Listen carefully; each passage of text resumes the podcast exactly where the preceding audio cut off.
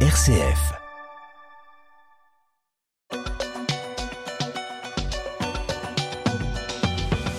Lundi, Emmanuel Macron était en visite au Mont Saint-Michel pour célébrer le millénaire de l'abbaye, Étienne. Et oui, le président de la République a annoncé de nouvelles mesures de protection du patrimoine religieux à cette occasion. Il a exprimé euh, sa volonté de classer ou d'inscrire davantage d'églises au titre des monuments historiques avec le statut de monument historique. C'est l'État, euh, par les subventions du ministère de la Culture, qui prendra en charge une partie euh, des frais d'entretien et de restauration de ces édifices.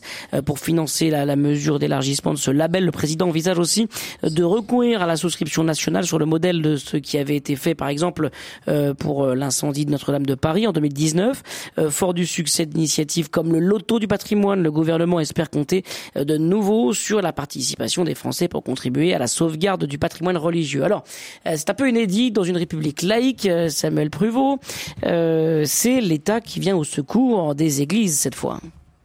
Exactement, et on, on, va vraiment euh, pas du tout euh, s'en plaindre. Hein. On peut se souvenir aussi euh, de Stéphane Bern qui n'agissait pas seulement en son propre nom ou avec sa propre passion, mais agissait, agissait et a agi de concert avec Emmanuel Macron et avec la République française, même si, si on regarde dans le détail, après les gens se sont un peu fâchés et brouillés, mais, mais peu importe.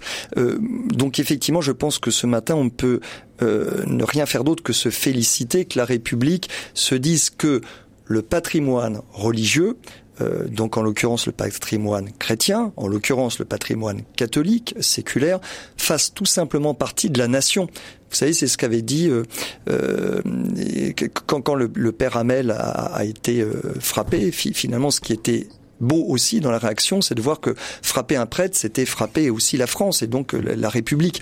Et du coup, je pense que ça fait vraiment du bien à nous tous, chrétiens, catholiques, de se dire, eh ben, de, on est euh, sans doute, j'espère vraiment catholique, mais on est vraiment euh, citoyen et vraiment français. Donc en fait, le patrimoine religieux, ce n'est rien d'autre qu'une partie de, de, de la France. On fait partie, on fait partie du pays à 100%. Mais je pense qu'il y a quand même une, une difficulté que je voudrais évoquer si, si, si vous le permettez. Une difficulté. Alors moi, je voudrais qu'on pourrait évoquer cette difficulté. Peut-être Arnaud Alibert un mot. Euh, désormais, euh, il n'y a plus d'église de seconde zone.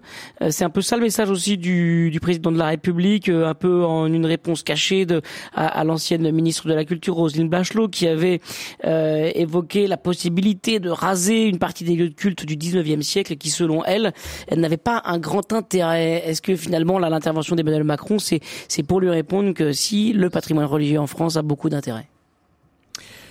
Je, je, pense que c'est. On peut pas présenter le, la, la, position du, du, président de la République et derrière lui du gouvernement comme euh, nous allons sauver toutes les églises et tous les édifices euh, religieux. Je pense qu'on n'en est pas là. Moi, je note euh, deux, deux, deux évolutions positives. Enfin, en tout cas, deux évolutions.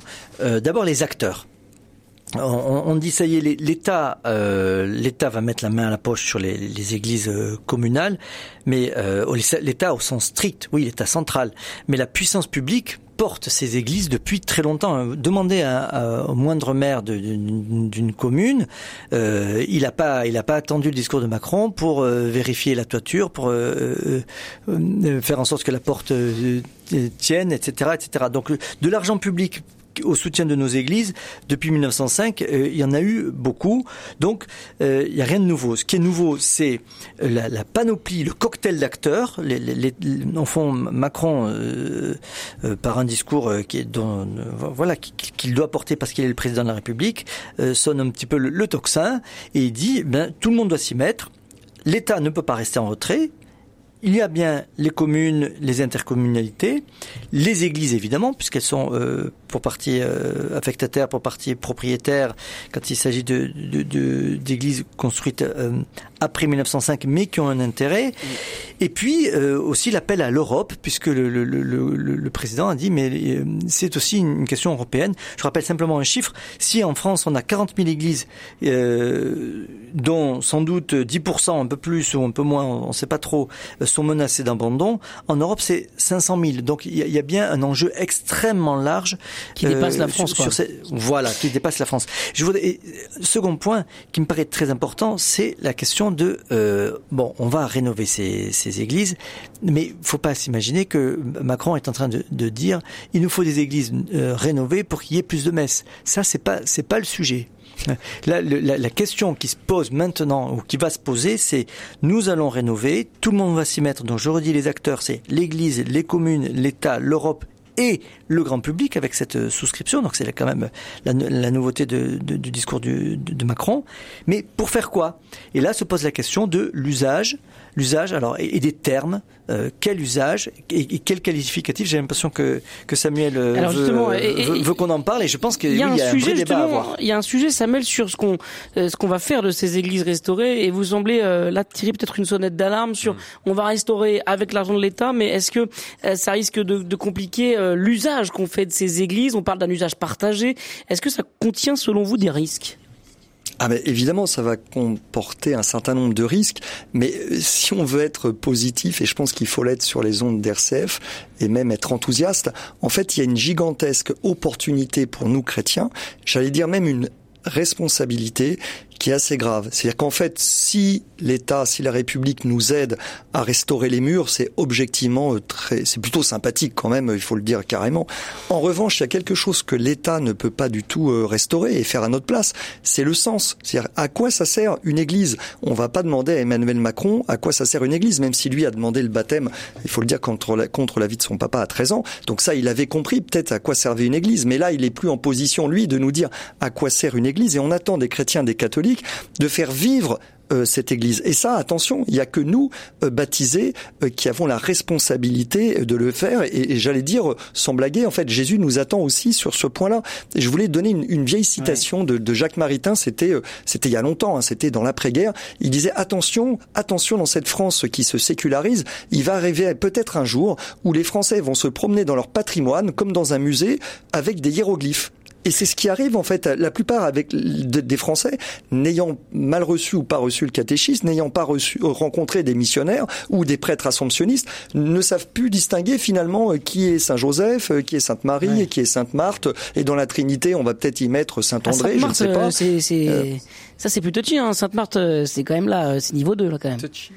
Voilà. Et du coup, euh, je pense que nous avons, euh, voilà, en un mot, une, une, une responsabilité. Nous, euh, c'est de, de, faire vivre ces églises et de, de, de faire valoir le sens de, de ces églises, qui fait que le sens de ces églises peut survivre même à leur destruction. Parce que la difficulté, ça serait d'avoir des églises vides, en fait, comme des coquilles vides. Et à la limite, ça serait un splendide musée, ce qui est déjà euh, pas mal. Mais euh, bah, l'église, justement, l'église, elle est, elle est vivante et elle est habitée par un Dieu vivant. Et du coup, voilà, pour parler un peu vulgairement, moi, ma trouille, c'est que euh, dans le meilleur des cas, on, on aboutisse à un mini musée euh, dispersé un peu partout en France. Encore une fois, c'est formidable parce que les églises sont des portes d'entrée vers le ciel, mais en tout cas, l'Église fondée par Jésus-Christ a voulu qu'il y ait des ambassadeurs modestes, mais c'est nous et c'est vous, chers auditeurs, qui donnions quand même une explication en live. Voilà. Et si on ne le fait pas, euh, la République le fera pas à notre place. Arnaud Libert, peut-être un dernier mot sur ce sujet avant qu'on passe euh, au choix, au choix, de, au choix des invités. Oui, moi je pense qu'il y a vous, un comme religieux, assomptionniste, ça vous parle peut-être particulièrement? Oui, ça me, ça me parle, euh, ça me parle beaucoup que c'est qu'on attache euh, aux pierres de nos églises l'ambition qu'elles soient des pierres vivantes. Et donc ça, ça, ça nous, nous, nous, remobilise au niveau de notre baptême.